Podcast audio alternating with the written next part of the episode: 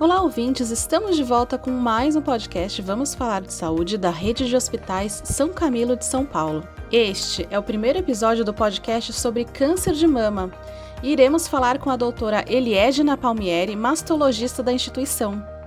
Olá, doutora, seja bem-vinda!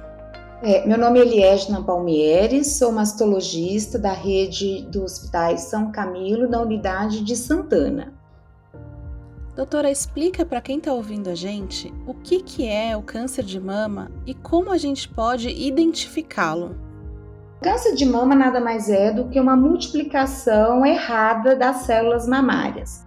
Quais os sinais e os sintomas de câncer de mama que nós temos que ficar atentos? Os principais sintomas ou sinais do câncer de mama consiste principalmente na identificação de nódulos, né? E esses nódulos podem ser na mama, podem ser na axila ou até mesmo no pescoço. É, a mudança da cor da pele mamária, normalmente a pele fica mais avermelhada. É, a saída de secreções, que podem ser secreções tanto em forma de uma água ou secreção sanguinolenta, ou seja, como se fosse um sangue mesmo saindo pelo mamilo, e que pode ou não sujar o sutiã, e principalmente as deformidades na pele. Então, quando a mulher olha no espelho, detecta que a pele, tanto da mama quanto do mamilo, ela fica retraída, ela fica repuxada. Então, de um modo geral, esses que são os principais sinais ou sintomas, vamos dizer assim, de um câncer de mama. E quais são os tipos de câncer de mama? É, normalmente nós temos quatro tipos de câncer mamários. É, e esses cânceres eles se dividem é, decorrente ao perfil imunistoquímico dele. Então, de um modo geral, eles são divididos em luminais, que podem ser A ou B, HER2 positivos ou triplo negativo. Então, vamos lá. O que são os luminais? São os cânceres de mama que têm os receptores hormonais de estrogênio e de progesterona na superfície da célula. Porém, eles são HER2 negativos. E dentre deles, eles podem ser o A e o B. O A, normalmente, ele tem um perfil mais lento e o B, normalmente, eles acabam tendo uma, uma, uma multiplicação um pouco maior. Já os HER2 positivos é um tipo específico do câncer que pode ou não ter esses receptores hormonais na superfície da célula. Já os triplo negativo, como o próprio nome fala, ele não é nada de receptores hormonais. Então, os receptores hormonais são negativos e o HER2 dele é negativo também. E normalmente esse tipo de tumor, que é o triplo negativo, ele acaba tendo uma agressividade um pouco maior, porque acaba tendo uma multiplicação maior também. Então, de um modo geral, os cânceres de mama eles são divididos hoje atualmente através da imunistoquímica, que é essa característica interna do tumor, que são divididos então, recapitulando, em luminais, que podem ser A ou B, dependendo dos receptores hormonais que estão na superfície da célula, que normalmente são positivos, o HER2, que ele é positivo e que pode ou não ter esses receptores hormonais positivos na superfície da célula, e o triplo negativo, que ele não responde a nada. Então, eles são realmente receptores hormonais negativos e HER2 negativo.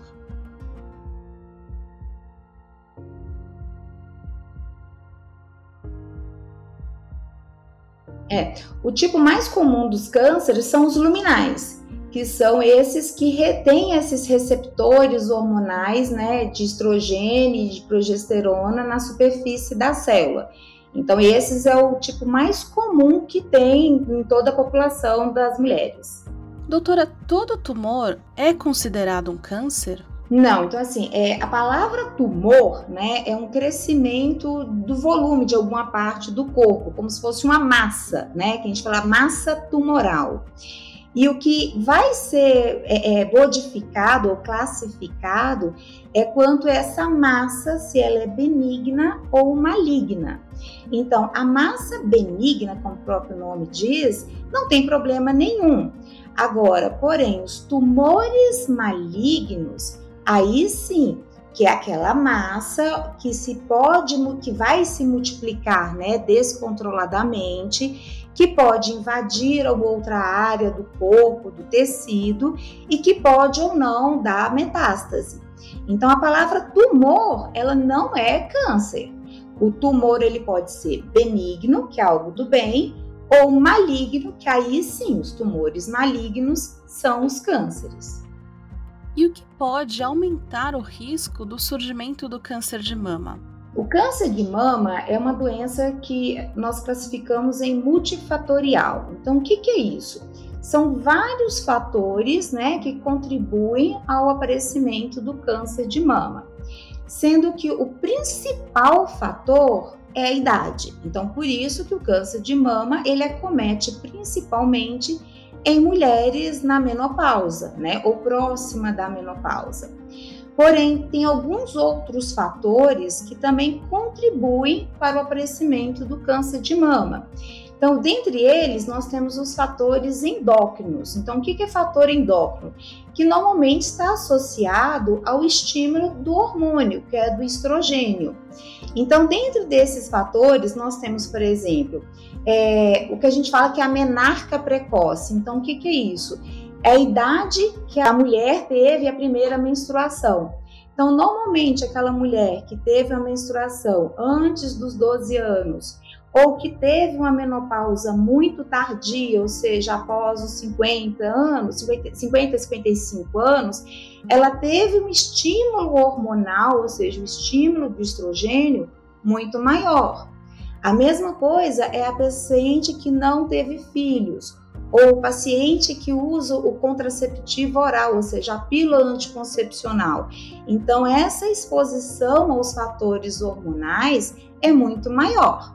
Outro fator também que acaba contribuindo ao aparecimento do câncer de mama são os fatores que nós falamos em comportamentais, ou seja, os fatores que são decorrentes ao nosso dia a dia, por exemplo, o sedentarismo, a obesidade, a ingestão de álcool. Então, tudo isso acaba contribuindo para o aparecimento do câncer de mama. E por fim, existe o fator genético, mas por incrível que pareça, esse fator genético responde a apenas 5% de casos de câncer de mama. Então, o que são os fatores genéticos? São mutações realmente no gene, e o principal é o BRCA1 e o BRCA2, mas nós temos uma variedade de genes que pode ter mutações. Mas no caso dos fatores genéticos, é aquela paciente que tem essa mutação genética e que aí o risco de câncer de mama acaba sendo bem maior do que a população. Então, de um modo geral, né, assim, o que realmente aumenta o risco do câncer de mama? É a idade, né? Devido a essa, esse acúmulo da exposição do, do, do estrogênio e dos hábitos de vida e fator genético.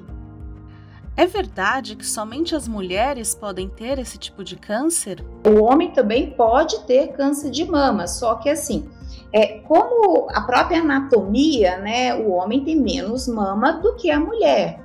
Então, a incidência do câncer de mama em homem é cerca de 1% em relação a todos os casos. Mas, assim, existe, né? Tanto é que eu gosto sempre de citar um caso não tão recente, que foi acho que em 2021, foi o pai da Beyoncé. O pai daquela cantora, ela, ele teve câncer de mama. E assim, são coisas que às vezes não são divulgadas, né? Porque é tão, é tão comum, ah, o câncer de mama é da mulher. É lógico, a própria anatomia. Mas o câncer de mama em homem existe e, infelizmente, é, são cânceres que, quando diagnosticados, estão numa fase mais avançada, até mesmo porque o homem ele não tem o hábito de fazer os exames de check-up, vamos dizer assim, masculinos, né? como a mulher ela já está orientada a fazer esses exames de rotina. Então, quando o homem procura um mastologista ou procura algum médico, normalmente são estágios mais avançados, porque ele percebe quando uma nodulação na mama, né? E o que é importante nós fazermos para prevenir o surgimento desse tipo de câncer? De um modo geral, né, porque isso depende da idade do paciente, então, assim, os principais exames que utilizamos é o exame físico, né, o médico na hora do, da consulta, ultrassom das mamas, a mamografia e a ressonância. Então, de um modo geral, o médico ele tem esse arsenal de exames de imagem que ele pode utilizar, né, ou não, dependendo da idade do paciente, para tentar identificar essas lesões, às vezes, né, tão não palpáveis da mama.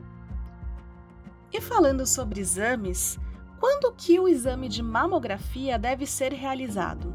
O ultrassom da mama é indicado para todas as mulheres que, que, que, fazem um acompanhamento ginecológico, né? Do mesmo jeito que na consulta ginecológica é, é indicado ultrassom transvaginal, o exame de Papa Nicolau, o ultrassom da mama também faz parte dessa rotina. Já a mamografia é o exame que é indicado para mulheres acima de 40 anos. Só que a mamografia aqui, principalmente aqui no Brasil, ela tem algumas, algumas é, é, é, peculiaridades, porque, segundo a Sociedade Brasileira de Mastologia, o que é indicado é a realização de mamografia anual para todas as mulheres acima de 40 anos. E para aquelas pacientes que têm um risco aumentado para o câncer de mama, isto é, que tenha fatores genéticos, que são aquelas mutações, é indicado a mamografia a partir dos 30 anos. Porém, o Ministério da Saúde já recomenda que a mamografia é feita de dois em dois anos a partir de 50 anos. Então, ele alega que não há necessidade de fazer uma mamografia anual. Mas, de novo, segundo a Sociedade Brasileira de Mastologia, a recomendação é a mamografia anual. E o porquê disso? A mamografia é o único exame que foi realmente é, documentado que consegue diminuir o risco do óbito dessa paciente pelo câncer de mama. Então, por isso que a gente fala que a mamografia é um exame de screening, que ou seja, é um exame de um custo é, aceitável que você pode divulgar para uma, uma população específica de, uma, de um grupo né, de, de pacientes e que você tem um retorno com esse exame, que é a diminuição do óbito dessa paciente. Doutora Eliégina, qual que é a diferença entre a mamografia de rastreamento e a mamografia diagnóstica? A mamografia de rastreamento e a mamografia diagnóstica ela se difere justamente é, é, no tipo que é indicado este exame. Então, a de rastreamento, normalmente o paciente não tem nenhuma indicação formal de realizá-lo. É para identificar possíveis alterações nas mamas. Já a mamografia diagnóstica, essa paciente ela tem uma suspeita de uma neoplasia ou essa paciente já tem alguma alteração na mama que o médico quer identificar se tem algo suspeito ou algo neoplásico realmente nessa mama. Então, de um modo geral, é a mamografia de rastreio é, são exames de rotina a fim de identificar lesões suspeitas ou não de um grupo de população assintomático, ou seja, que não tem nenhuma lesão. Já a mamografia diagnóstica é indicado para aquele grupo de paciente onde o médico ele suspeita de algo e ele precisa deste exame para confirmar o, o, o diagnóstico dele. Quando o câncer de mama é descoberto em fases iniciais, qual é o seu índice de sucesso? É, isso aí é muito importante porque assim, o câncer ele chega a ser até 95% de cura quando ele é diagnosticado precocemente. Então, por isso é importante os exames de rastreamento. Por quê? Porque antes que esse nódulo, que este tumor maligno, né, começa a ter metástase, ou seja, a invadir outros órgãos, os exames de rastreamento são capazes de identificar esses tumores bem iniciais. Então, para você ter uma ideia, é, existem alguns tipos tumorais de câncer de mama, principalmente o que nós falamos que são os luminais A, que são aqueles que respondem a, aos receptores de estrogênio positivo em volta da célula e que normalmente eles são HER2 negativos e que têm uma capacidade de multiplicação muito baixa. Esses tipos de tumores que são os luminais A, quando são diagnosticados precocemente, o tratamento é, é cirurgia às vezes a radioterapia e a hormonioterapia, mas não é feita a quimioterapia nesses tipos de câncer. Então, por isso que é importante o diagnóstico precoce, porque imagina, o paciente tem um, um, diagnóstico de câncer de mama e o médico fala, olha, é um câncer, mas no seu caso não precisa de quimioterapia. Então, isso é uma coisa muito positiva, né, para o tratamento deste paciente. Então, por isso, mais uma vez eu friso que tudo que é descoberto na fase inicial, o índice de cura é enorme. Então, por isso que é importante o diagnóstico precoce. E para termos um diagnóstico precoce, é necessário dos exames de rastreamento, né? É necessário que, é necessário que se faça os exames de rotina, que no caso da mulher é o exame físico, é ultrassom, é a mamografia e às vezes necessidade ou não da ressonância magnética. Doutora, existem alguns momentos, né, em que o médico ele pede uma biópsia. Explica pra gente o que, que é a biópsia e quando ela é necessária. É, de um modo geral, assim, a biópsia é necessária para confirmar o diagnóstico de câncer de mama. Então, nós temos ultrassom, a mamografia, a ressonância, que mostra que tem uma lesão mamária que é altamente suspeita de ser um câncer. Mas o que vai confirmar realmente se aquela lesão é ou não é um tumor maligno é através dessa biópsia. E a biópsia é um procedimento simples, então, assim, não precisa internar essa paciente, normalmente é feito no laboratório. Então, com essa biópsia é retirado pequenos fragmentos dessa lesão na mama e é enviado esses fragmentos para o laboratório de anatomia patológica. E através da análise né, do anátomo patológico, que é obtido o resultado, se aquela lesão realmente ela é maligna ou não, e caso ela seja um câncer né, mamário, qual tipo de câncer que ela é. Então, hoje, é, não adianta falar, ah, eu tenho um câncer de mama. Hoje, o que importa é o tipo do câncer que você tem. E esse tipo só é identificado através do exame, que é a imunistoquímica. Então, com esse exame, que é a imunistoquímica, que o médico consegue prever, né? Como que é o prognóstico dessa paciente, como que vai ser o tratamento dessa paciente?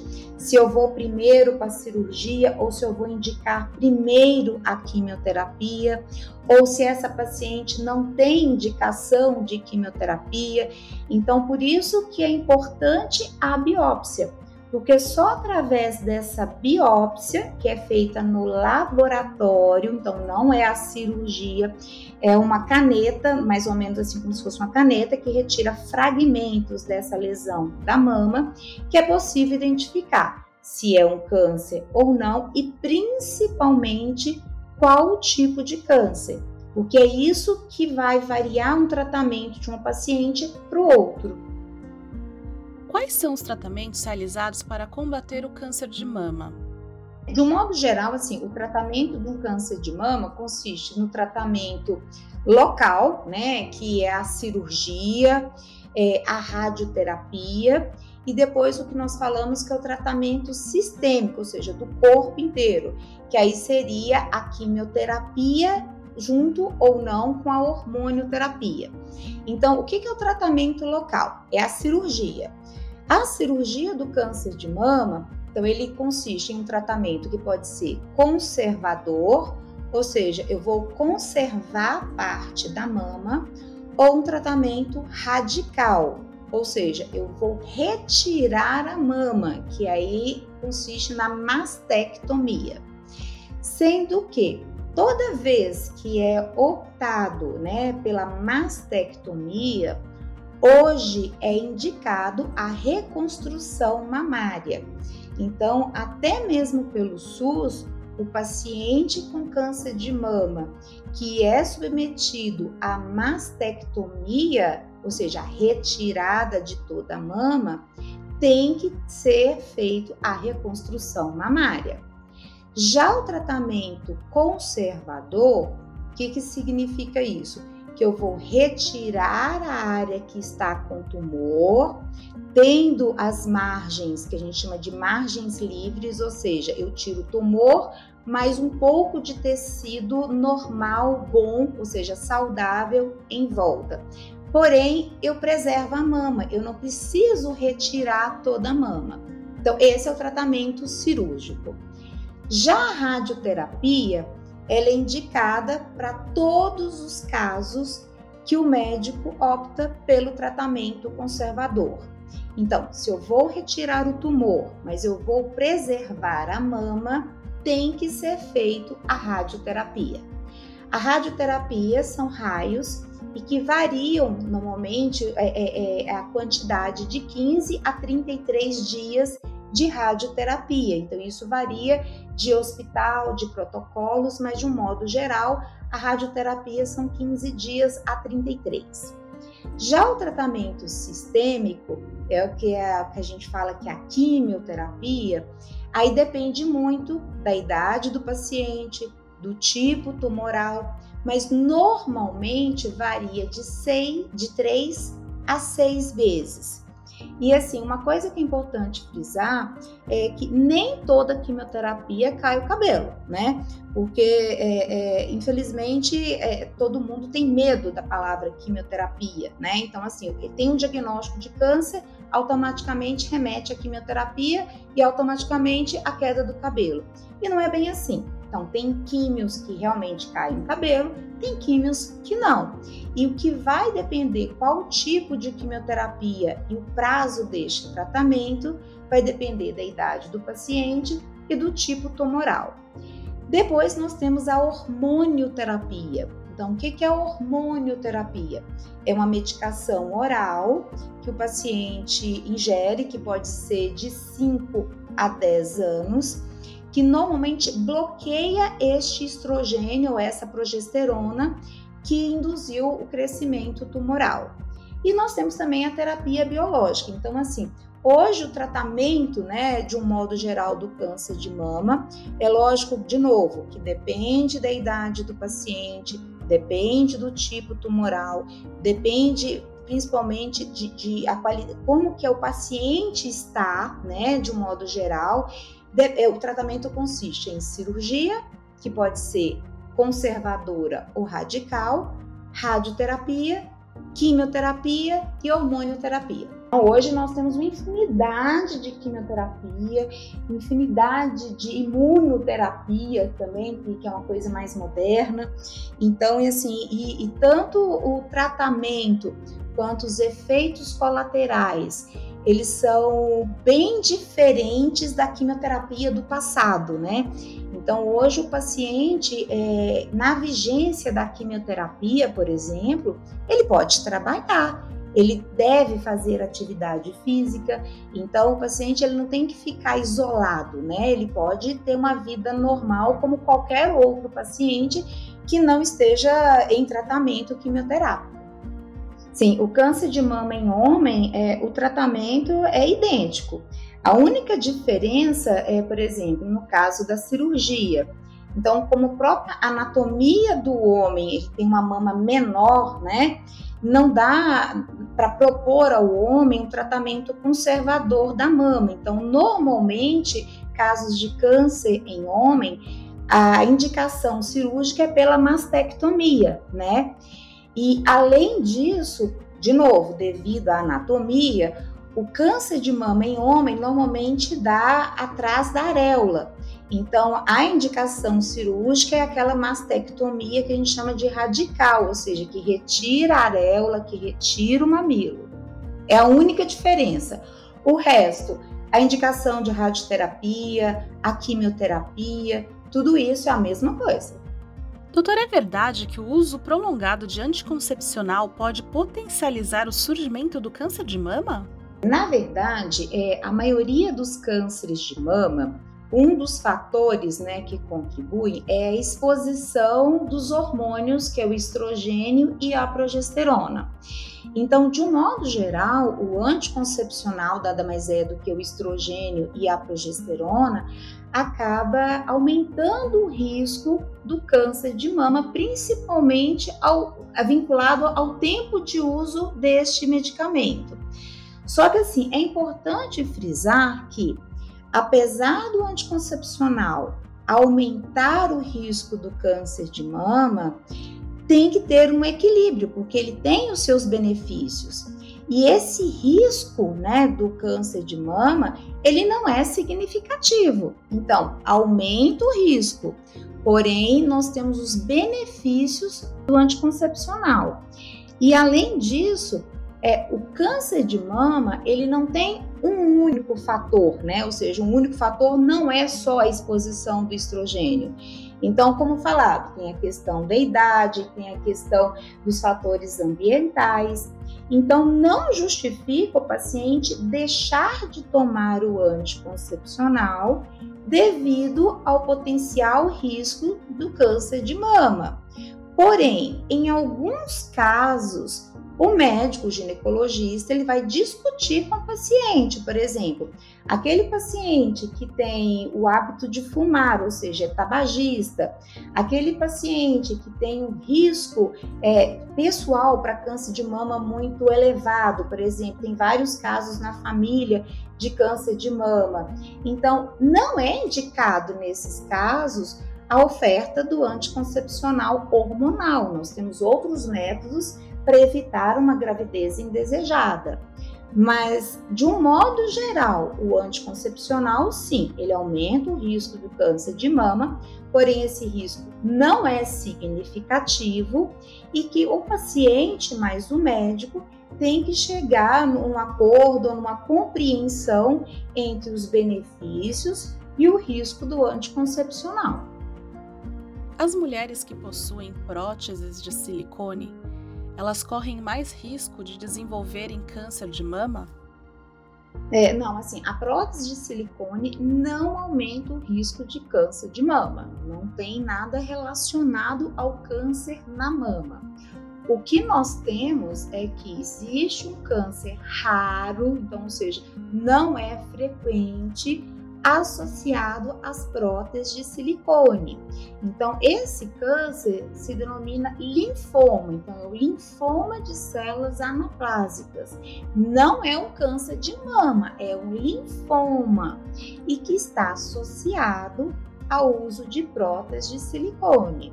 Só que esse tipo de câncer, esse linfoma, é algo raro. De novo, do mesmo jeito do anticoncepcional existe um risco, só que esse risco não é significativo, porém o médico tem que orientar o paciente que existe esse risco. O paciente ele tem que entender ou ele tem que ser informado dos benefícios, mas principalmente dos riscos. E o risco no caso da prótese de silicone é o risco deste linfoma, que chama linfoma de células anaplásicas, mas não é o risco, aumenta o risco de câncer de mama.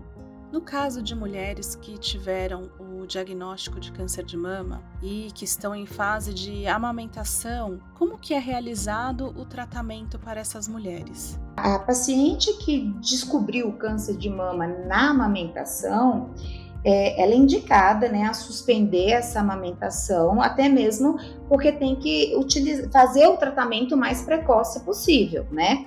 E, e dependendo do tratamento, é, por exemplo, se for indicado a quimioterapia antes da cirurgia, essa amamentação não é possível. Então, aí vai suspender a amamentação, essa criança vai ser alimentada com fórmulas é, artificiais ou com leite materno é, de doação, mas a amamentação não é possível.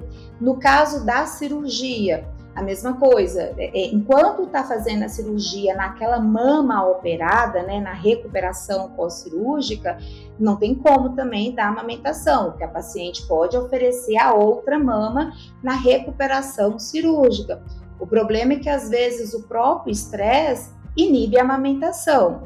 Então, de um modo geral, o paciente que descobriu o câncer de mama na amamentação acaba não amamentando mais, até mesmo porque nós temos que é, indicar o tratamento o mais rápido possível, porque o diagnóstico precoce, um tratamento precoce, influencia no prognóstico dessa paciente. Doutora, uma dúvida: o câncer ele pode voltar? É comum ele ser mais agressivo? Câncer, sim, ele pode aparecer. É, e aí, o que, que acontece? Nós não temos essa matemática que ah, o câncer vai voltar mais agressivo ou o câncer vai voltar já metastático. Não tem essa matemática. Por quê? Porque depende muito do indivíduo. Então, por isso que a medicina hoje ela é individualizada.